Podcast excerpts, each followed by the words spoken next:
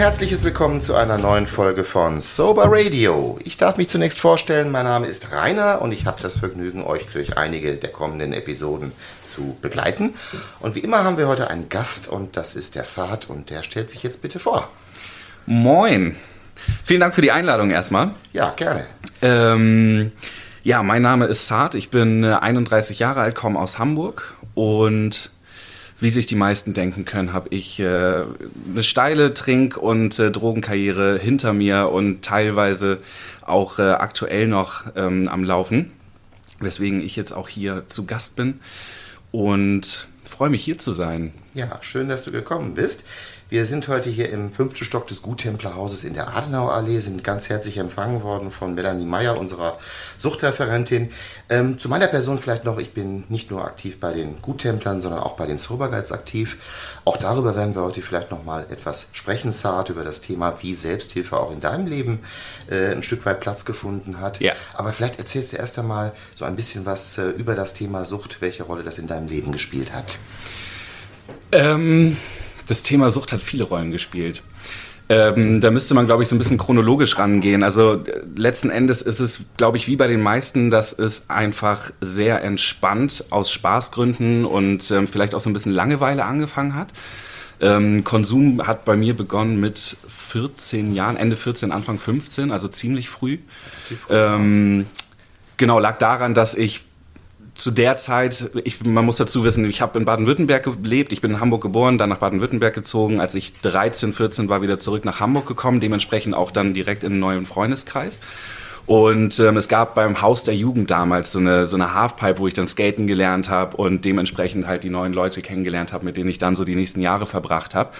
Und äh, in dem Kreis war es dann ziemlich schnell gang und gäbe, dass wir hm, so die ersten Kippen ausprobiert haben, geraucht haben und dann ähm, das erste Mal Bier und, und auch mal Schnaps getrunken haben. Ähm, irgendwann so Alkohol angefangen. stand am Anfang. Alkohol stand am Anfang, aber ziemlich simultan mit, ähm, mit Weed. Also wir haben gleichzeitig angefangen zu kiffen. Also jetzt noch nicht wirklich kontinuierlich, aber wir haben es auf jeden Fall ausprobiert. Und ähm, das hat sich längere Zeit alles noch echt in so einem Rahmen bewegt. Also ich meine, Rahmen in Anführungsstrichen für einen 15-Jährigen ist sowas kein Rahmen, der akzeptabel ist eigentlich. Aber wir haben das auf jeden Fall damals so gesehen, dass das alles noch relativ entspannt und human abläuft. Und ähm, das hat, ich würde mal sagen, so zwei, zwei bis drei Jahre gedauert, bis das Ganze dann wirklich ähm, ich glaube tatsächlich auch da schon zu einer richtigen Sucht bei mir wurde. Also nicht bei allen, es gibt einige aus diesem Freundeskreis, die heute überhaupt nicht mehr konsumieren, weder Alkohol noch, noch irgendwas anderes. Auf der anderen Seite gibt es dann aber auch Leute, die komplett abgeschmiert sind. Da kenne ich auch einige, die einer, der tatsächlich heute auch schon gar nicht mehr lebt, ähm, aufgrund von Drogenabhängigkeit. Ähm, und bei mir war das so ein Mittelweg. Also ich hab, bin schnell in die Abhängigkeit gekommen und das hat sich lange Zeit dann auf so einem Level gehalten und wurde dann langsam, aber stetig tatsächlich auch einfach immer krasser und immer schlimmer. Wenn du jetzt von Abhängigkeit sprichst, ist eine der Substanzen, die du konsumiert hast, dabei im Vordergrund oder war es überhaupt das Verlangen nach Suchtmitteln? Alkohol. Und welche sind vielleicht noch hinzugekommen? Also der Alkohol war schon das stärkste Suchtmittel für dich. Nach wie vor. Ja, ja. also das ist bis heute noch der Fall. Ja. Okay. Hm. Und das andere war eher, ich sag mal, punktuell, dass du es eingesetzt hast oder auch mit bestimmten sag mal, Wirkungen, die du davon versprochen hast? Oder? Ja, also es sind ja, ähm, es sind ja auch sehr verschiedene Suchtmittel. Also Alkohol ist, ist so die Konstante, seitdem ich 15 bin, die sich einfach seitdem durchzieht. Ähm, das kann den Grund haben, dass ich Spaß haben möchte, weil ich auf eine Party gehe.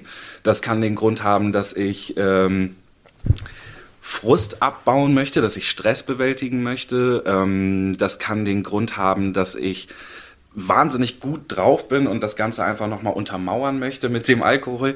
Ähm, oder auch, dass ich einfach wahnsinnig traurig und frustriert bin. Also es ist unterschiedlich. Passt, aber passt in alle Gefühlslagen. Es passt in alle Gefühlslagen. Rein, ne? Und das ist ja auch so ein bisschen der, die, die Krux an der Sache, ne? dass man, wenn man sich dazu sehr drauf einlässt und das akzeptiert, dass der Alkohol dein Helfer ist, ähm, dann, dann wirst du in jeder Lage einen Grund finden, warum du trinken kannst. Ähm, das ist jetzt so die Sache mit dem Alkohol. Beim Kiffen ist es dann zumindest bei mir so gewesen, gewesen, dass ich ich habe schon eine Weile kontinuierlich gekifft, also so über eineinhalb Jahre hinweg täglich. Aber das Kiffen war bei mir tatsächlich etwas, was mich einfach entspannt hat, anfangs.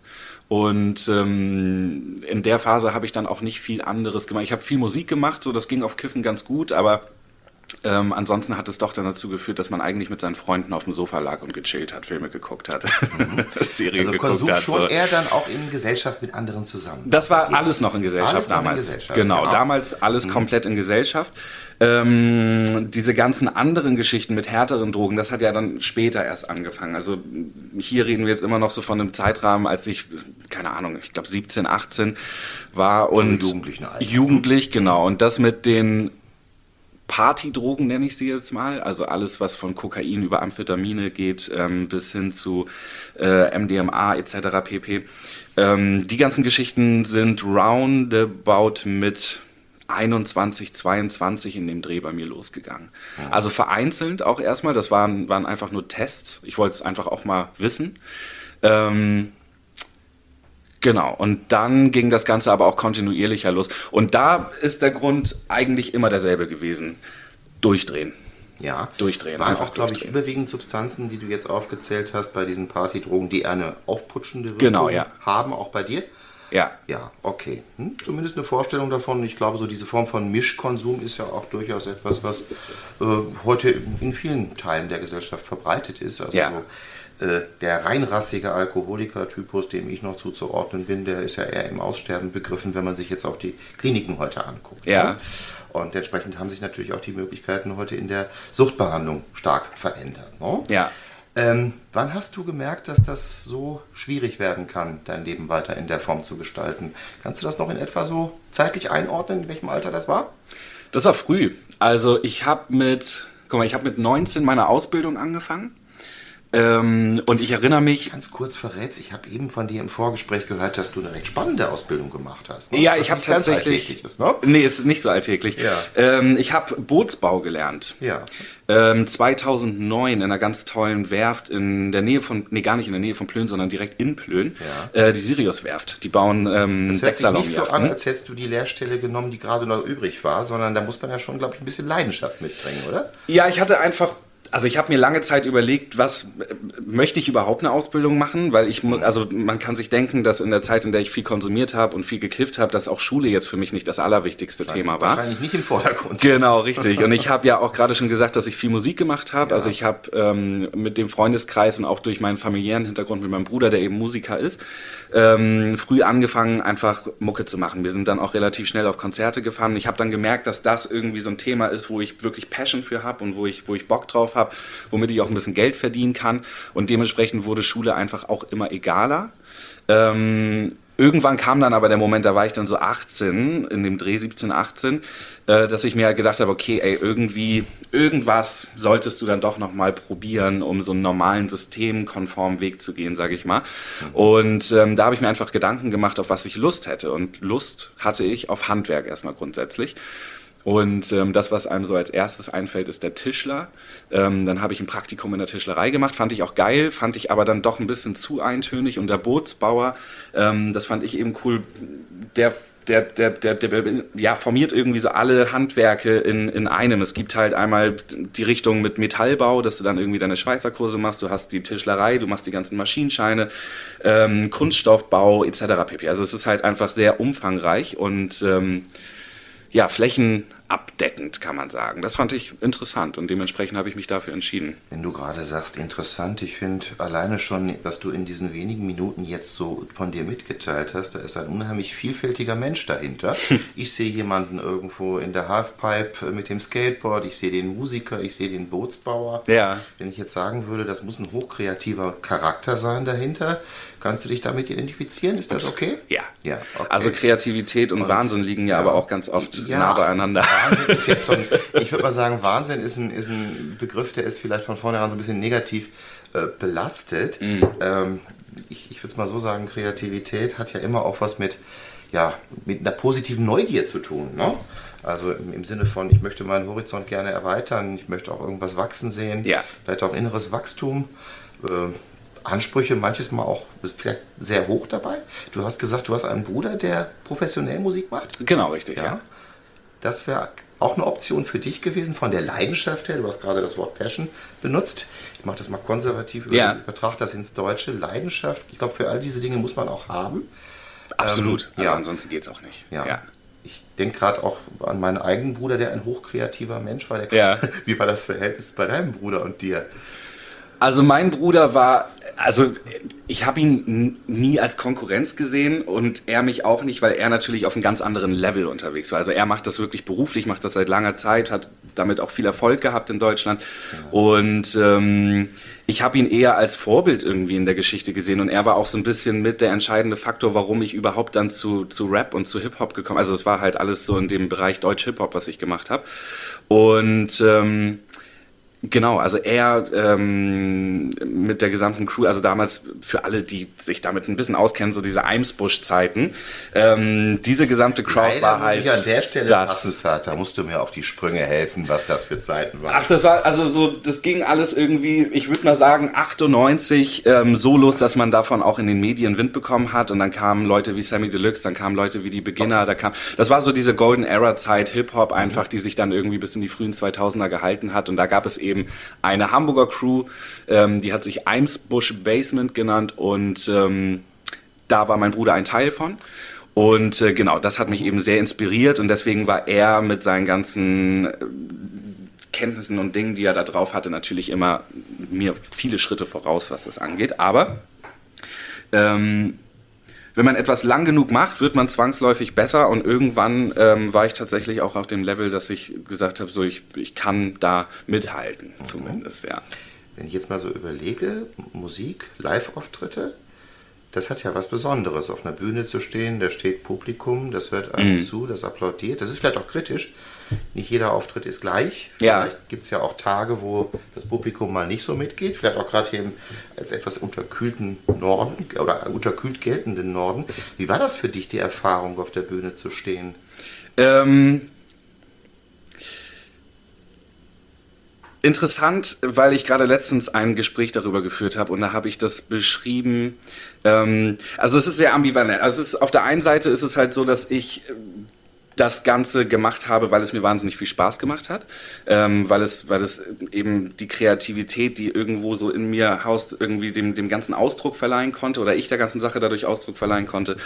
Ähm, auf der anderen Seite ist es aber auch so, dass ich vor allem diese Momente auf der Bühne dafür genutzt habe, unterbewusst, ohne dass ich das so richtig mitgekriegt habe, um, um so emotionale Löcher zu stopfen. Also gerade was du sagst, du stehst da oben, die Leute finden es geil, die Leute applaudieren, die Mädchen finden es toll, irgendwie kriegst halt, also ne, das ist halt irgendwie auch... Viele Anreize. Viele Anreize und ähm, so ein Auftritt selbst war ja dann auch nicht nur der Moment, wo du auf der Bühne stehst, sondern gerade wenn wir dann hier in Hamburg mit, mit unserer Crew dann irgendwelche Sachen veranstaltet haben und dann so drei, vier, sowas, ne? Oder auch davor, also ich meine, ich habe ja ähm, auch zu der Zeit einfach viel konsumiert und ich habe auch vor dem Auftritt konsumiert, einfach weil's, weil ich aus diesem ganzen Ding eine Party für mich gemacht habe. Und das war, Ja. war schön und hat äh, viele Löcher gestopft und einem ein gutes Gefühl gegeben, was man in anderen Bereichen vielleicht nicht so hatte. Ja. Warst du nervös vor dem Gang auf die Bühne? Ja. Jetzt wüsste ich gerne nochmal, irgendwann ist der Auftritt auf der Bühne vorbei, die Aftershow-Party ist zu Ende und dann legt man sich einfach ins Bett und kann gemütlich schlafen. Ähm, irgendwann viel, viel, viel, viel später. Aber ob man das, also ich glaube, ich war dann öfter im Bett, weil ich einfach im Delirium stand. Okay. Oder Ja. ähm, genau, also letzten Endes, Ja. ja, wie gerade erwähnt, ich glaube, jeder einzelne Gig, den ich hatte, vielleicht mit ganz wenigen Ausnahmen, aber alles war am Ende eine Party und ähm, wir haben viel konsumiert, wir haben lange gemacht und, und irgendwann bist du müde und kannst ins Bett, ja. Was hat das mit deiner Gesundheit gemacht? Ich meine, ich erlebe dich hier als einen ausgesprochen vitalen Menschen, äh, auch, auch hochreflektiert. Das kann keine, ich sag mal, Löcher in deinen Kopf gerissen haben, in dem Sinne und auch dein Körper scheint äh, da viel weggesteckt zu haben. Gab es auch Zeiten, wo das anders war, wo du es gemerkt hast, dass diese Form von Konsum dir auf die Dauer Schwierigkeiten bereiten würde? Ja, Ja? definitiv. Also es ist, wir haben das ja in dem Vorgespräch vorhin so ein bisschen als, als wellenartig ähm, beschrieben, wie, wie auch so mein eigenes Wohlempfinden ist oder auch meine Verfassung oder auch mein Konsumverhalten. Ähm, und äh, aktuell ist es so, dass ich mich einfach sehr gut fühle. Ähm, und dementsprechend auch agil bin und, und irgendwie gucke, dass ich wieder Sport mache. Ähm, das sind alles Dinge, die helfen. Aber es gibt eben auch genau das Gegenteil von diesen Phasen und in der Zeit habe ich das auch schon gehabt, dass ich beim Arzt war und der ein Blutbild genommen hat und gesagt, Alter, deine Leberwerte sind katastrophal. Ähm, du musst halt irgendwie gucken, dass du, dass du das in den Griff kriegst. Ähm, oder ich merke, also Depression zum Beispiel ist ein ganz krasses Thema, was sich dann über, über viele Monate auch bei mir mal halten kann. Ähm, dann geht natürlich mit dem Konsumverhalten einher, zumindest bei mir, dass ich extrem viele Zigaretten rauche in der Zeit. Das heißt, sowas wie Sport oder allein nur zum Bus laufen oder sowas ja, ist halt einfach so. ja, ne? Ähm, solche ganzen Geschichten, natürlich, klar, das gibt es auch und ähm, das hat teilweise dann psychische Auswirkungen, aber auch körperliche Auswirkungen. Haben denn diese Hinweise zum Beispiel vom Hausarzt äh, dich dazu animiert, auch etwas zu tun, zu unternehmen oder ist es dir schwer gefallen, das anzunehmen? Ähm, es, ja, klar fällt es einem irgendwie schwer, das anzunehmen, weil wer will das hören, ne? dass man mhm. irgendwie ein krasses Problem hat. Ähm, ist letzten ja nur Endes, der Hausarzt. Es ist ja nur der Hausarzt, genau. Nein, also am Ende ist Weiß es halt so. Genau. am Ende ist es so, dass ich ja schon relativ früh angefangen habe, äh, mich damit zu beschäftigen, was Alkoholismus ist oder Drogenabhängigkeit im Grundsätzlichen ist, weil ich einfach sehr früh auch gemerkt habe, ich habe ein Problem. Also das hatte ich ja vorhin erwähnt, das ging in dieser Ausbildungszeit mit, mit gut 19 ähm, schon los. Jetzt bin ich 31, also vor zwölf Jahren. Ähm, und ich habe in der Zwischenzeit immer wieder Dinge getan, um mit der Abhängigkeit in irgendeiner Form endlich brechen zu können. Und das Ganze hat dann mal mehr und mal weniger gut geklappt. Ähm, aber ich bin ja zum Beispiel 2012 auch das erste Mal, und das war nachdem mir der Arzt dann auch gesagt hat, deine Leberwerte sind so katastrophal, ähm, bin ich dann ja auch in eine, in eine, ja, in eine Suchtberatung erstmal gegangen und habe dann mit denen gesprochen, was man machen kann. Und da haben wir uns dann auch relativ zeitnah dazu entschieden, dass es für mich sinnvoll sein kann, eine stationäre Therapie zu machen, die ich dann ja auch irgendwann gemacht habe. So der Gang zur Suchtberatung, mhm. hast du dir das selber rausgesucht? Oder hast du einen Hinweis bekommen, wo man da hingehen kann? In dem Moment, als ich es gemacht habe, war es ein gutes Gefühl, weil ich in dem Moment aber auch dann ähm, ja schon über Jahre hinweg diesen Prozess durchlaufen bin, mhm. da vielleicht irgendwann mal hinzugehen. Ähm, und man muss sagen, dass ich in der Phase, ähm, guck mal, da habe ich zum zweiten Mal mein Ausbildungs- Platz verloren, weil ich nicht mehr regelmäßig hingegangen bin, weil ich halt lieber konsumiert habe und dieses ganze Verhalten, was ich einfach damals so an den Tag gelegt hat, sich dann eben auch in der Ausbildung wieder gespiegelt hat. Ähm, ich habe gemerkt, dass ich wahnsinnig zugenommen habe.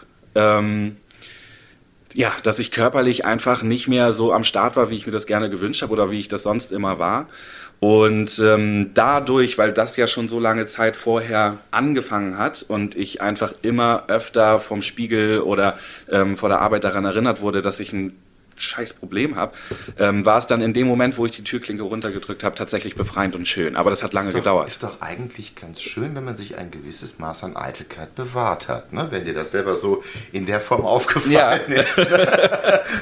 ja klar, es gibt ja auch Leute, denen scheiße. Aber mir war es ja auch eine Weile. Ja. Es war mir scheißegal eine Weile. Ja. Ne? Das kam dann halt irgendwann kam dieses, dieses Bewusstsein dafür, wie krass es wirklich ist. Ähm, und irgendwann wurden die schade, Probleme dass wir einfach so groß. Sober Radio machen, weil jeder könnte jetzt in einem Video sehen, dass das Thema mit dem Übergewicht zum Beispiel kein Thema mehr ist. Nee, das ist kein Thema mehr. Mittlerweile nicht mehr. Ja, okay. Ja. Du hast gesagt, vor diesem Gang zur Beratungsstelle hast du aber schon versucht, für dich an Informationen zu kommen, was Sucht ist, was Abhängigkeit ist, was Drogen mit deinem Körper, mit dir machen. Ähm, wo hast du, ja, ich sag mal, Quellen gefunden, die dir ich sag mal, irgendwelche Informationen gegeben haben. Es stehen ja genug zur Verfügung heute, ne? Ja, heutzutage stehen auf jeden Fall genug zur Verfügung. Ja. Ähm, damals vor knapp zehn Jahren, ein bisschen mehr als zehn Jahren, da war das Ganze etwas abgespeckter, aber ich meine, solche, solche Stellen ähm, wie Suchtberatungen und deren Webseiten oder grundsätzlich ähm, Studien über Alkohol oder äh, über Drogen. Können, die, die muss, ja klar, also aber es gibt ja dann auch immer irgendwelche Texte von irgendwelchen äh, Presseabteilungen, die das Ganze dann auf einfach Deutsch übersetzen. Ja, ähm, am Ende steht dann immer eine Statistik, wie viele Menschen in Deutschland abhängig sind. Ja. Äh, aber letztendlich, wie man, was man dagegen tun kann, erfährt man am wenigsten. Nö, genau, das war tatsächlich auch so. Also ich weiß, es gab einige Sachen, die ich mir reingezogen habe zu dem Thema, aber ähm, ich war ja selber noch gar nicht an dem Punkt, dass ich wirklich zu 100% für mich gesagt habe, ich möchte damit aufhören. Ja. Es war eigentlich immer eher so, dass ich geguckt habe, okay, habe ich vielleicht wirklich ein Problem oder ist es vielleicht auch doch so, dass das noch normal ist und ich halt so weitermachen kann einfach. Ne? Ja, auch, ne? ja, ja, genau. Also wie lange ich mhm. gesucht habe nach Gründen, dass das, was ich tue, normal ist und dass ich damit einfach so weitermachen kann und mich gut damit fühlen kann, ey, hat Jahre gedauert, bis ich da. Also das ist witzigerweise heute immer noch so, dass ich dieses Muster manchmal irgendwie so durchblitzen sehe, auch wenn ich heute weiß, dass es nicht so ist. Ähm, aber dieses Muster hat äh, immer noch seine Datenautobahn da bei mir oben drin und das ist witzig, wie oft das noch anspringt. Du hast dann von der Suchtberatungsstelle den Weg wohin gefunden? Ähm, genau war es die Dietrich Bonhoeffer Klinik in Aalhorn. Das ist ähm, eine ähm, Reha-Klinik, wenn man so möchte, für junge Erwachsene, so heißt es. Und weil ich selber war ja auch noch jünger zu der Zeit, wie gesagt 2012, also Anfang 20. Und ähm, genau, dementsprechend, ich glaube, der älteste Mitpatient war 26 oder so. Also es waren dann eben viele Leute in meinem Alter, aber auch noch jünger. Also es gab auch welche, die, die 16 waren erst. Ähm, ja, genau. Und das war alles in allem gut. Ähm, aber es war eben auch war es auch so, wie du es dir vorgestellt hast? Genau, darauf wollte ich hinaus. Nein, war es nicht, war es nicht. Also ähm, auf der einen Seite im Positiven nicht so, wie ich es mir vorgestellt habe, weil ich nämlich keine, also ich hatte keine richtige Vorstellung von der Klinik. Ich habe nur ähm, so ein bisschen die Bilder vor Augen gehabt, ähm, die man so, wie stellt man sich eine Psychiatrie vor? Mhm. Ähm, du hast es vorhin im Vorgespräch so geil genannt, die, die, die Leute mit den weißen Jacken, die halt ganz lange Ärmel haben und nach hinten ja, zugehen, so. Oder so, genau. also ganz so schlimm habe ich es mir nicht vorgestellt, aber es war schon einfach ähm, Krankenhausvorstellung. Ne? Und wer ist schon gerne im Krankenhaus und wer hat gerne Probleme und wer redet gerne über diese Probleme und, ähm, dann noch im Stuhlkreis. Und dann auch noch im Stuhlkreis vor den ganzen anderen. Genau, das ist halt irgendwie so ein Thema gewesen, weiß ich nicht, fand ich jetzt erstmal nicht so schön. Ähm, dem war nicht so, also es war total angenehm, überraschend, ähm, wie entspannt dann doch auch die Therapeuten waren, ähm, die, die Mitarbeiter in dieser Klinik, die jetzt eben keine Therapeuten waren, sondern dann eben Sozialarbeit, ich weiß gar nicht, wie man es nennt, ich will jetzt auch nicht Blödes sagen, aber ähm, viele Mitarbeiter, die eben nicht therapeutisch dort zugange waren, sondern einfach dort gearbeitet haben. Ähm, die Räumlichkeiten als solches waren, waren angenehm, man hat viel Sport gemacht, ich habe viel, viel gelernt tatsächlich auch jetzt in, in so Themenbereichen wie äh, Kochen zum Beispiel. Also es gab ja immer dann die, ähm, Arbeitszeiten von morgens um 8 bis 12, in denen wir dann halt irgendwelche Jobs gemacht haben. Immer in so einem Sechs-Wochen-Tonus hat sich das geändert. Und dann warst du halt ab und zu mal in der Küche und hast da gekocht. Dann warst du mal, die hatten eine Tischlerei, eine eigene. Das fand ich natürlich geil. Ja, da warst du jetzt fast zu Hause. Aber ja, da war ich fast zu gesagt, Hause. Das Kochen ist auch eine Kreativität. Ja, ja, genau. Eigentlich jemandem wie dir durchaus liegen. Ja. Okay. Und Gärtnern etc. Also ist ja auch egal. Am Ende gab es da viele Sachen, die ich cool fand. Ähm, die wirklich gut waren und ähm, das hat mich einfach überrascht, das habe ich vorher nicht so gesehen. Aber es gab auch ähm, so ein paar nachteilige Punkte, die ich jetzt im Nachgang ähm, sehe. Und zwar dadurch, dass es eben eine Klinik für junge Erwachsene war, ähm, ist es so gewesen, dass ich würde sagen, mehr als 50 Prozent damals nicht freiwillig dort war, sondern das sind ähm, Leute gewesen, die halt Mist gebaut haben. Und Therapie statt Strafe. Genau, was richtig. richtig. gut ist, dass es solche Dinge gibt. Auf jeden Fall. Also aber das natürlich auch eine bestimmte Realität mitbringt. Exakt. Also mhm. am Ende des Tages finde ich das auch gut, dass es sowas gibt und dass es die Möglichkeit gibt. Ähm, es führt aber zwangsläufig auch dazu, dass einfach viele Menschen dort sind, die sich vor Langeweile zu Tode quälen und äh, diese darin kompensieren, Schwierigkeiten zu veranstalten mit Mitpatienten oder auch mit den Mitarbeitern. Und äh, dementsprechend hat es da einfach viel Ärger und viel Stress gegeben, der einfach unnötig war. Das finde ich war halt so ein bisschen anstrengend. Aber wenn man sich an die Leute gehalten hat, die freiwillig dort waren, ich war ja einer davon und da gab es auch viele andere, ähm, dann hat man da eigentlich echt eine gute Zeit gehabt. Mhm. Ja. Ist eigentlich, äh, sag mal, interessant, dass du so ein positives Fazit ziehen kannst. Du warst recht lange dort, hattest du eben angemerkt. Wie viel Zeit hast du dort verbracht? Sechs Monate insgesamt, ja. Wie ist es dann zu Ende gegangen? Ähm, also letzten Endes habe ich viel für mich erreicht dort. Ähm, vorweg, ja, also ich war auch die gesamte Zeit dort abstinent, dann aber auch sehr schnell nicht mehr. Ähm, also der, den Effekt hat es nicht gehabt, dass ich komplett abstinent dadurch wurde. Aber was passiert ist, ist, ähm, dass ich für mich Darf gemerkt habe. Ja. War das denn, wenn du das heute nochmal so in der Rückschau betrachtest, zu Beginn tatsächlich dein Ziel, dort totale Abstinenz zu erreichen? Ja. Ja? Okay. Ja, das war mein absolutes Ziel. Ist ein hohes, hochgelegt. Ist ein sehr hochgelegtes keine Ziel. Frage. Ne? Mhm. Man muss dazu aber sagen, dass ich vorher noch nie in meinem ganzen Leben abstinent war. Mhm. Und ähm, Also über die diesem Moment Schwierigkeiten ab 14 Konsumphase bis zum Ja. Eintritt in diese Therapie. habe ich durchgehend dann, konsumiert. Dann die Latte sehr, sehr hochgelegt. Ja. Mhm. ja. Und ähm, ich weiß nicht, viele kennen das vielleicht jetzt gar nicht mal nur aus dem, aus dem Konsumverhalten, sondern ich glaube grundsätzlich aus allen Dingen, wenn man sich, egal ob es eine Diät ist oder sonst was, wenn man sich was vornimmt, die erste Zeit, wenn man denn motiviert ist, man denkt, wow, ey, wie cool, wie geil ist das denn? Ich ziehe das jetzt durch und ich mache das jetzt für immer und dann dauert es halt einen gewissen Zeitraum X, bis diese Motivation zwangsläufig ähm, weniger wird. Oder was heißt zwangsläufig, ist bestimmt nicht bei jedem so, aber bei mir war es eben so. Und ähm, ich habe zu dem Zeitpunkt noch nicht begriffen, dass dieses Gefühl von, ja klar bleibe ich jetzt für immer abstinent, ähm, dass das einfach sich wieder verändern kann und dann auch verändert hat. Zumal das ja für einen jungen Menschen auch eine Entscheidung von verdammt großer Tragweite sein kann. Ja. Wenn man überlegt, statistisch hat man dann noch 60 Jahre und mehr manches Mal vor sich und dafür Ja. eine solche Entscheidung zu treffen, das ist ein Riesenbrett an der Stelle. Ja, und dazu bist du halt innerhalb dieser Klinik natürlich die ganze Zeit unter so einer Käseglocke. Ähm, und die Realität, die wahre Welt läuft ja woanders ab. Und ähm, in dem Moment, wo ich da rausgekommen bin, hat das dann auch echt nicht lange gedauert, bis ich wieder konsumiert habe. Aber Das heißt, wie lange? ähm, exakt ein Tag. Guck mal, jetzt lache ich drüber, ne? Aber ähm, nee, ich habe lache da tatsächlich. auch insofern drüber, weil äh, solche Geschichten sind ja nicht die Ausnahme, sondern Mhm. sie kommen regelmäßig vor, dass Menschen eigentlich sehr, sehr schnell, nach den, nachdem sie die Entlassungspapiere haben, dann ein solches Erlebnis haben. Ja. Kannst du dir heute noch in irgendeiner Form, ja, ich sag mal, erklären, warum das so schnell eingebrochen Ja, ist? voll. Also ähm, genau, da kann ich ja nochmal anknüpfen zu dem, was ich gerade noch sagen wollte. Ähm, und zwar, was es mir gebracht hat, die Therapie, ähm, war eben nicht der Punkt, dass ich danach nicht mehr konsumiert habe, aber es hat mir gezeigt, dieser Zug ist nicht abgefahren. Ähm, ich als, als Mensch mit meinen ganzen Fehlern, die ich, die jeder Mensch hat, aber ich jetzt zum Beispiel gerade habe ich ja vorhin erzählt in der Ausbildungszeit, dass ich irgendwie nicht hingegangen bin oder in vielen anderen Dingen, in denen ich halt einfach so eine mehr oder weniger heftige Scheißegalhaltung an den Tag gelegt habe, ähm, da, da spielt ja ganz viel Hoffnungslosigkeit auch eine Rolle. Und ich habe auf einmal gemerkt, durch Sport, den ich da gemacht habe, da habe ich krass viel erreicht. Durch ähm, diese ganzen therapeutischen Gespräche konnte ich viel für mich aufarbeiten, auch wenn es noch nicht final war, aber dieser Prozess, der da losgegangen ist, das habe ich eben ganz klar gemerkt, dass mir das hilft.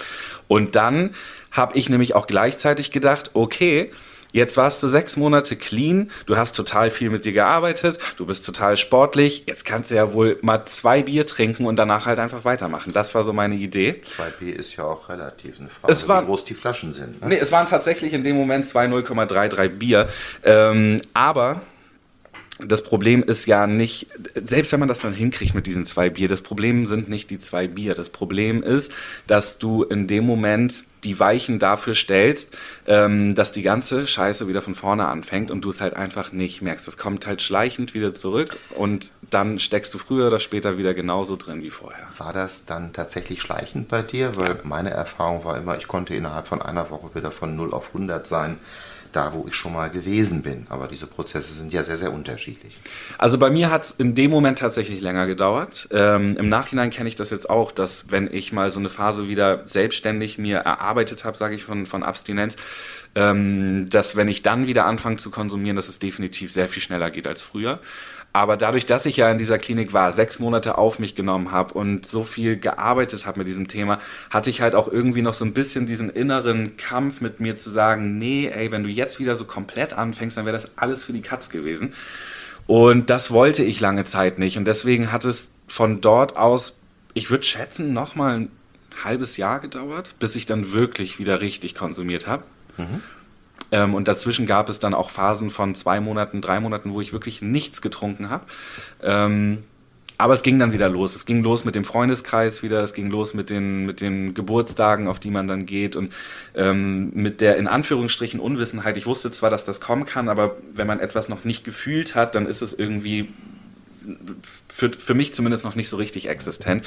Und dann zu spüren, dass eben dein Mindset, was du so schön aufgebaut hast, wirklich um 180 Grad sich wieder wenden kann.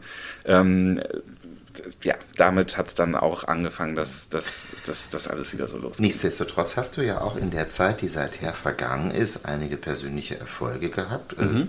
Wie ist das ausgegangen eigentlich mit der Ausbildung? Hast du sie irgendwann dann abgeschlossen? Denn du bist ja ähm, heute auch wieder im handwerklichen Bereich tätig. Du hast heute genau. eine selbstständige Tätigkeit. ja bei dem, was du eben auch im Vorgespräch geschildert hast, hast du ja auch durchaus was zu tun und ja. du scheinst das auch mit großer Leidenschaft zu machen, wie du ja auch vieles mit Leidenschaft machst. Ja. Was ist aus der Ausbildung geworden? Hast du sie abschließen können? Ich habe die Ausbildung tatsächlich nicht abgeschlossen, nein. Okay. Ähm, letzten Endes ist es so, dass ich nämlich, ich hätte noch ein halbes Jahr vor mir gehabt. Ähm, und ich habe dann aber zu dem Zeitpunkt, als ich aus der Klinik kam, ähm, man muss dazu sagen, ich habe die Ausbildung jetzt ist es ja verjährt, jetzt kann ich sagen. Ähm, ich habe die bekommen, weil ich mein Zeugnis gefälscht habe. Ich habe so getan, als hätte ich einen Realschulabschluss. Gottes Willen. Ähm, und äh, ich hatte keinen und ähm, habe diese Ausbildung unter der Prämisse halt bekommen. Und ich habe dann nach dieser Klinik, und das war eben auch ein positiver Effekt von denen, die ich dort erlebt habe, mir gesagt, ich möchte so einen Lebensstil nicht mehr führen.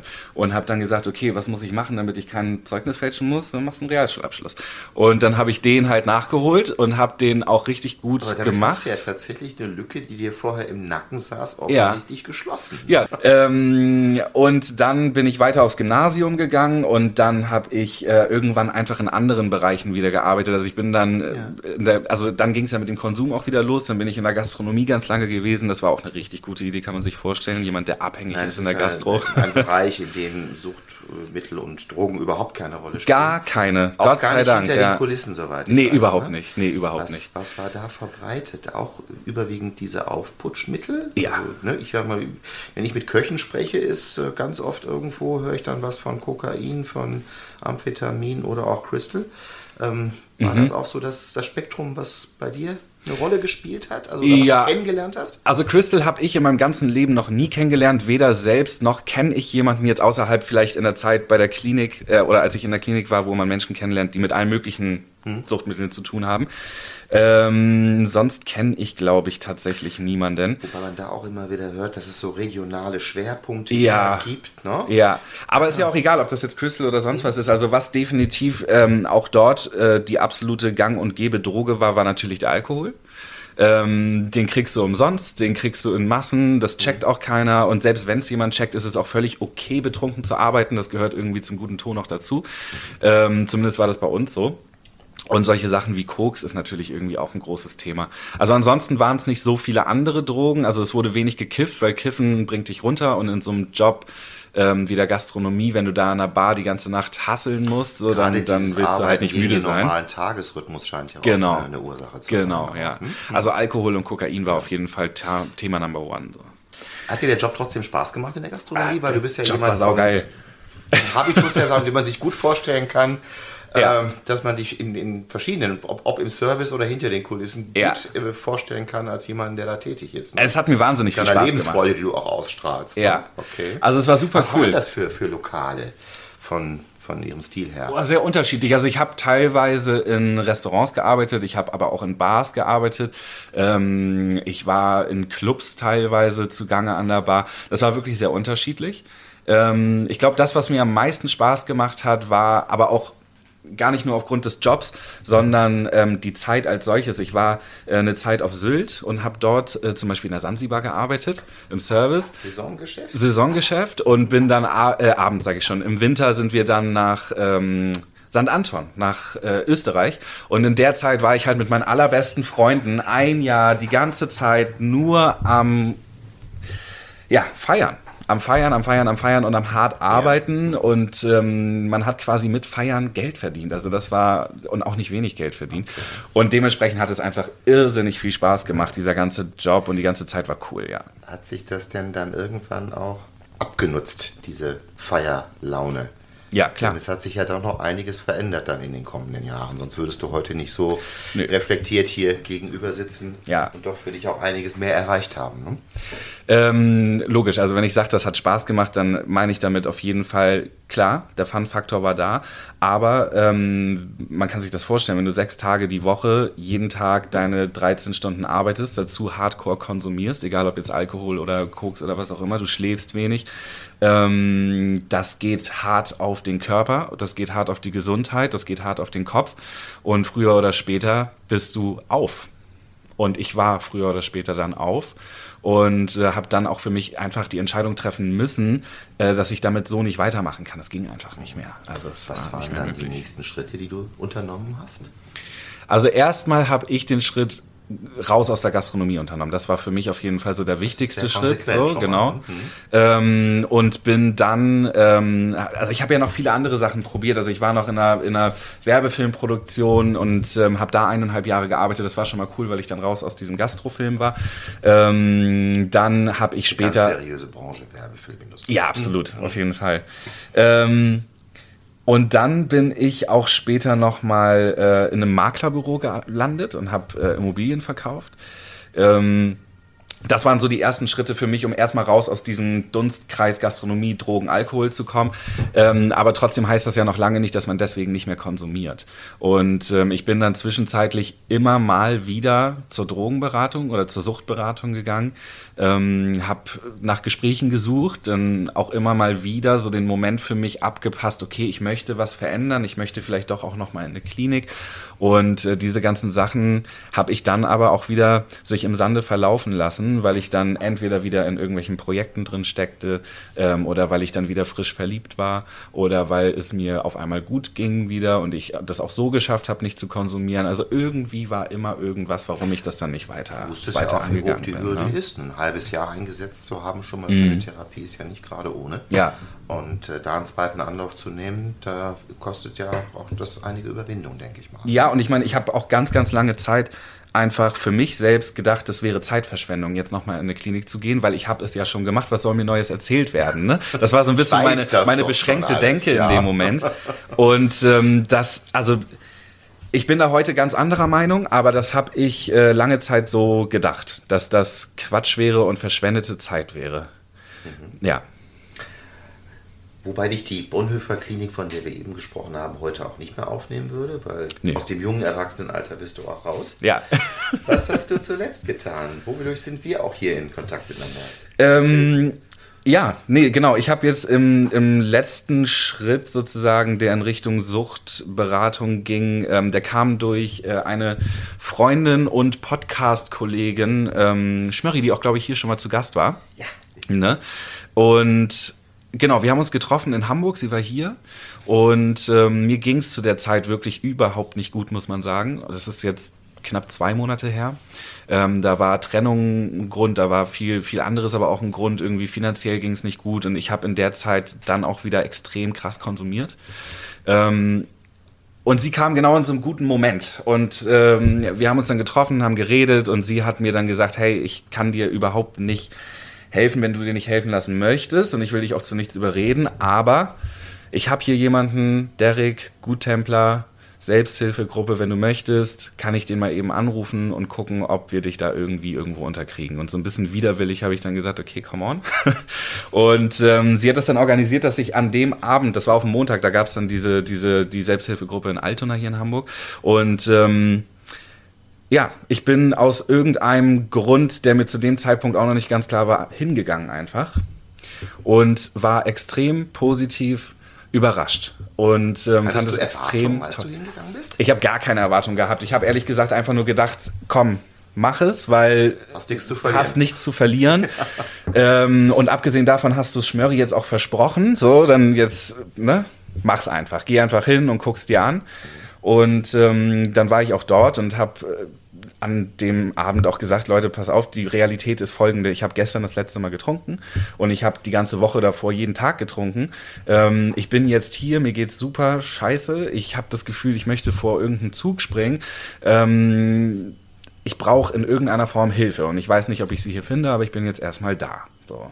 Und das war eine verdammt gute Entscheidung, finde ich, jetzt im Nachhinein, weil nicht nur Derek selbst, ähm, und da spreche ich aber auch für viele andere ähm, Selbsthilfegruppen-Moderatoren, die ich jetzt hier schon kennengelernt habe, von den Guttemplern, ähm, einfach ein, ein saugeiler Typ ist, ähm, der, der viel Erfahrung hat, der schön auf einen eingeht und der auch wirklich helfen möchte. Man merkt, dass er das einfach macht, weil er Bock drauf hat und nicht, weil er mhm. das irgendwie machen muss oder ähnliches. Vielleicht auch mal eine Gelegenheit, ganz herzliche Grüße an Derek und auch an Schmöri ja, auszurichten. Unbedingt, auf jeden Fall. ähm, Genau, letzten Endes hat er mir dann aber die Nummer gegeben von einer ähm, Mitarbeiterin der, der Guttempler auch, eine, eine Suchtberaterin, kann ich das so sagen? Ich glaube. Wenn das der Titel Wenn das der Titel ist. Ja, okay. Ah, jeder weiß, glaube ich, was ich meine. Ne? ähm, genau, und äh, das war äh, die eigentlich noch viel bessere Entscheidung, weil da ähm, habe ich tatsächlich Gespräche und Anklang gefunden, den ich vorher in der Suchtberatung noch nicht gefunden habe. Also ich war, habe ja schon einige Stellen durch. Therapeutische Gespräche. Die ja, genau, ja, richtig, okay. richtig. Mhm. Das waren therapeutische das Gespräche. Schon eine andere Qualität. Ja, mhm. okay. total. Und natürlich alles so ein bisschen mit dem Augenmerk darauf, wo geht die Reise hin? Was gibt es für Möglichkeiten? Hast du Lust auf eine Therapie? In welcher Form hättest du Lust auf eine Therapie? Was würde Sinn machen für eine Therapie? Es gibt ja viele verschiedene Formen. Ähm, so, und dadurch, dass ich ja da gerade in so einer irrsinnigen Krise steckte, ähm, hat mich das natürlich doppelt abgeholt, dass ich da jemanden hatte, der ähm, mich verstanden hat, der auf mich eingegangen ist, ähm, der auch nicht urteilend unterwegs war. Und es gab ja auch noch einige Rückfälle danach und ich konnte das offen kommunizieren und es war alles gut. So. Und ähm, genau, da sind wir jetzt tatsächlich auch am Überlegen, oder eigentlich habe ich mich dann auch schon entschieden, in welche Richtung es jetzt für mich geht. Ähm, und zwar echt nochmal eine stationäre Therapie. Ähm, vielleicht jetzt nicht über sechs Monate hinweg, aber ähm, auch da ganz witzig, weil ich mir selber einfach Gedanken gemacht habe, wo habe ich Lust drauf und dann habe ich recherchiert und habe geguckt, was gibt es so für Möglichkeiten und habe dann eine zum Beispiel in Bremen gefunden, die auch eine ganz tolle Klinik sein soll ähm, und habe dann aber im Vorgespräch hatten wir das irgendwie doch, dass du gesagt hast, die Leute gucken dann auch gerne mal, gibt es ein bisschen WLAN oder wie sehen die Zimmer aus oder so. Ich habe halt aus ähnlichen, aus ähnlichen ähm, Dingen heraus habe ich auch so meine Auswahl getroffen. Unter anderem, es gab auch noch andere Punkte, die mir wichtig waren. Aber ähm, hier in dem Gespräch habe ich dann zum Beispiel ganz schnell gemerkt, okay, das ist vielleicht gar nicht unbedingt die richtige Form von Therapie oder von Klinik, die ich jetzt machen kann. Und wir sind dann eben aufgrund meiner Geschichte dazu gekommen, dass es viel mehr Sinn machen würde, da vielleicht jetzt zum Beispiel nach Nordfriesland zu gehen. Und das ist schlüssig und auf so eine Idee wäre ich zum Beispiel alleine überhaupt nicht gekommen. Ich, ich, soweit ich weiß, gibt es um die 100 äh, Kliniken, in denen man eine Suchterkrankung behandeln ja. äh, lassen kann. Die sind sehr unterschiedlich zum Teil. Es fängt an mit der Größe. Es gibt kleine Einrichtungen, die haben vielleicht nur 30 Therapieplätze, andere mhm. haben über 200. Äh, für den einen ist dies, für den anderen jenes besser. Ja. Äh, früher war es ja so, dass diese Kliniken meistens irgendwo sehr weit außerhalb waren. Heute gibt es auch mittlerweile Einrichtungen, die sogar äh, stadtnah oder mitten in der Stadt platziert sind im Einzelfall, die auch teilweise so modern ausgestattet sind mit mhm. Einzelzimmern plus WLAN, aber ich glaube, das therapeutische Konzept, wie du es gerade gesagt hast, das sollte letztendlich immer das Entscheidende sein. Ja. Und da sind die Angebote auch sehr, sehr unterschiedlich, dass man gerade eben auch gucken kann, wie zum Beispiel, sagen wir mal, andere psychische Erkrankungen. Du hast einiges genau. erwähnt, auch über deine depressiven Verstimmungen, die man dir so im ersten Moment alle gar nicht zutraut. Ich glaube, kein depressiven. In Qualität? Ja. wenn, er, wenn er sich gut fühlt. Ja, in welcher Qualität das mitbehandelt werden ja, kann. Ja. Ne? Ja, ja. Und natürlich gibt es viele Gründe, die man vorschieben kann. Der eine kann wegen der familiären äh, Verhältnisse nicht, der andere kann wegen seines Jobs nicht, der dritte wegen des Hundes nicht. Ja. Es gibt eigentlich für alles eine Lösung. Deswegen gibt es sowohl ambulante als auch stationäre Lösungen oder eben die teilstationären ja. Kliniken. Auch das ist ja nicht grundsätzlich irgendwo verkehrt, sich darüber Gedanken zu machen. Ich würde mir das von viel mehr Menschen, die auf der Suche sind, eigentlich wünschen. Ähm, oft werden so Dinge, ja, ich sag mal, nur, ähm, kommen nur in Frage, wenn sie möglichst ortsnah sind oder ganz bestimmte Faktoren erfüllen. Mhm. Ich glaube, so die Auseinandersetzung mit dem therapeutischen Konzept, das ist auch eine Brücke, wo die Selbsthilfe, glaube ich, noch ja, viel aktiv werden kann, um da ähm, Informationen zu geben. Ja. Auf keinen Fall was empfehlen, die Entscheidung sollte immer der Abhängige selber treffen, aber ja. da ein bisschen die Erfahrung weitergeben. Total. Und es gibt ja so äh, viele Möglichkeiten. große Entscheidung, die noch vor dir liegt, aber es gibt so ein paar flankierende Dinge, die du auch tust. Ähm, das Thema Podcast ist keine Neuigkeit für dich, ne? Nee, das Thema schön, Podcast. Wenn du das noch kurz erwähnen könntest. Ja, Ähm, tatsächlich ist es so, dass ich äh, letztes Jahr gemeinsam mit einer sehr guten Freundin, die ich mein ganzes Leben lang schon kenne, es ist äh, eigentlich eine Freundin meiner älterer Brüder gewesen früher. Und ähm, als ich dann später auf die Welt kam, hat sie mich als lange Zeit erstmal meine Tante, würde ich behaupten, äh, begleitet und ähm, dann haben wir lange Zeit auch keinen Kontakt gehabt, aber letztlich haben sich unsere Wege gefunden durch einen anderen Podcast, den ich gehört habe, wo sie zu Gast war. Und ähm, da habe ich dann mitgekriegt, dass sie, Dilayo, auch eine irrsinnig lange Suchtgeschichte hinter sich hat, was mir zu dem Zeitpunkt überhaupt nicht klar war. Und ähm, wir haben uns dann unterhalten und ähm, haben uns beide so ein bisschen auf der Podcast-Landschaft, die zu dem Zeitpunkt jetzt noch gar nicht so breit aufgestellt war, wie sie es heute ist, in puncto Sucht meine ich, ähm, haben wir uns so ein bisschen was gewünscht, was es zu dem Zeitpunkt zumindest in meinen Augen nicht gab, und zwar ein Podcast, in dem wirklich 100% ehrlich über das Thema Sucht gesprochen wird und nicht nur über die schönen Seiten des Aufhörens, die absolut schön sind, die lohnenswert sind, die lebenswert sind, die wichtig sind. Aber die Wahrheit ist eben mehr als das. Es gab auch verdammt geile Zeiten. Und ähm, der Grund, warum wir hier alle in der Sucht hängen, ist eben der, dass es geil war.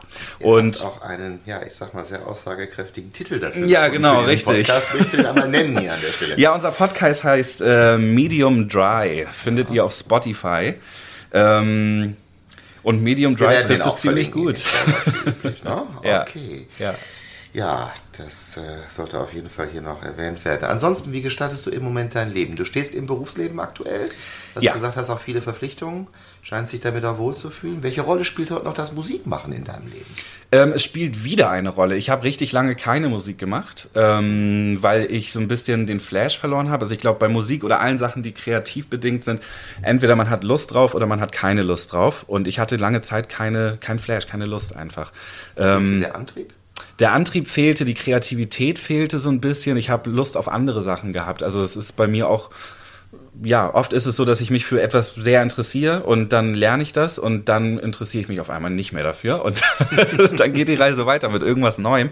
Und so war es auch mit der Musik. Ich habe das ähm, fast zehn Jahre lang richtig exzessiv, kann man sagen, gemacht und auch mehr oder weniger erfolgreich. Dann lange Zeit nicht mehr und jetzt geht es gerade wieder los. Also ich bin gerade dabei, ähm, neue Sachen zu schreiben, ähm, eventuell vielleicht auch nochmal mit ein paar Leuten, die mittlerweile richtige Karrieren gestartet haben und damals noch mit mir im, im Kinderzimmer in Anführungsstrichen so die ersten Sachen aufgenommen haben, mit denen ein paar Sachen zusammen zu machen und so muss man mal gucken, wo das hinführt. Aber es ist mehr hobbymäßig gerade. Es ist auf jeden Fall erstmal schön zu hören, dass du auch Pläne hast. Ähm, ich würde zum Schluss noch einmal ganz kurz die Brücke zum Thema Selbsthilfe schlagen wollen. Mhm. Du hast deine ersten Erfahrungen jetzt gemacht. Ja. Wobei, ich habe es, glaube ich, so rausgehört, dass du noch nicht viele Selbsthilfegruppen, auch keine anderen kennengelernt hast, sondern es hier Richtig. in Hamburg erst für dich eine neue Begegnung war. Ja. Auch ja mit positiven Erfahrungen. Was würdest du dir aktuell von der Selbsthilfe wünschen, auch für die Zukunft? Also, ich muss ganz ehrlich sagen, dass es nicht so viele unerfüllte Wünsche gibt. Ähm, ich habe ja mit der Selbsthilfe eigentlich eher immer so ein bisschen diese Stuhlkreisgruppen, die wir. Wie viele? Ne? Ja. Ähm, wo ich dann über meine Probleme reden muss. Am Ende ich des heiße Tages. Alfred und bin Alkoholiker. Richtig, ich war ganz richtig, ja. richtig. Mhm. Und ähm, mit, vielleicht gibt es solche Selbsthilfegruppen auch. Ich will jetzt nicht sagen, dass es das. Aber ich habe eine andere Erfahrung gemacht jetzt. Und äh, meine Erfahrung ist eben die: man setzt sich hin und man erzählt von seiner Woche. Du kannst was erzählen, du kannst es auch lassen. Du kannst Tipps geben, du kannst es auch lassen. Du kannst Tipps entgegennehmen oder kannst es lassen alle verstehen dich, alle wissen, wovon du sprichst. Ähm, es ist einfach ein schöner Austausch und es ist einfach hilfreich zu wissen, du kannst da hin und du kannst da einfach Leute finden, die dein Scheißproblem kennen und nicht nur darüber reden. So. Ähm, das ist eine große Hilfe und deswegen, das ist für mich eigentlich das, was, was es am wertvollsten macht. Und deswegen habe ich jetzt auch keinen, keinen großen unerfüllten Wunsch einer Selbsthilfegruppe entgegen. Ähm, was ich grundsätzlich gut finde, ist eben das Thema Aufklärung, es hört sich so platt an, aber es gibt so viele Kanäle, um, um eben diese gesamten Angebote zu streuen und gerade die jugendlicheren Abhängigen, sage ich jetzt mal, ähm, nutzen eben heute Kanäle wie Social Media, nutzen Kanäle wie Podcasts, nutzen andere Kanäle, die halt einfach jung sind, sage ich mal. Mhm. Und wenn man dort in diese Richtung geht, was ihr jetzt aber auch mit dem mit den Projekten macht, kein ne? Sober Radio machen. Ich wollte gerade sagen, nicht bewusst exakt, werden. exakt. Aber du hast natürlich recht, da sind noch ganz, ganz viele Lücken zu schließen, an, bei denen wir uns auch rantasten ja. müssen. Ähm, ich bin sicherlich auch schon keine Nachwuchshoffnung mehr, was das anbetrifft, aber ich finde auch diesen generationenübergreifenden Austausch ganz, ganz wichtig. Ja. Sat, wir haben gut 50 Minuten jetzt miteinander geredet. Es geht immer schneller, als man denkt, ne? Anregend, ja. Natürlich hätte ich noch eine ganze Menge Fragen und äh, trotzdem habe ich auch eine ganze Menge Informatives von dir gehört. Das hat eine Menge Spaß gemacht. Für mich Schön. war das übrigens hier auch Premiere, im Sober Radio mal die Moderation übernehmen zu dürfen. Ja. Du hast mir das relativ leicht gemacht. Ich musste gar nicht viel fragen, weil du bist natürlich jemand, der sagen wir, auch mit einer gewissen Routine die Dinge sehr schön auch in kleine Geschichten verpacken kann, denen man gut folgen kann. Vielen Dank dafür. Danke dir. Wenn du noch etwas loswerden möchtest hier an der Stelle, dann ist jetzt noch die Gelegenheit dazu. Sonst würde ich sagen, entlassen wir die Hörer in hoffentlich positiver Haltung und ja, ich sag mal, würde sagen, dass wir uns verabschieden. Ich würde mich mit dem Satz verabschieden wollen. Denkt immer daran, mich zu vergessen.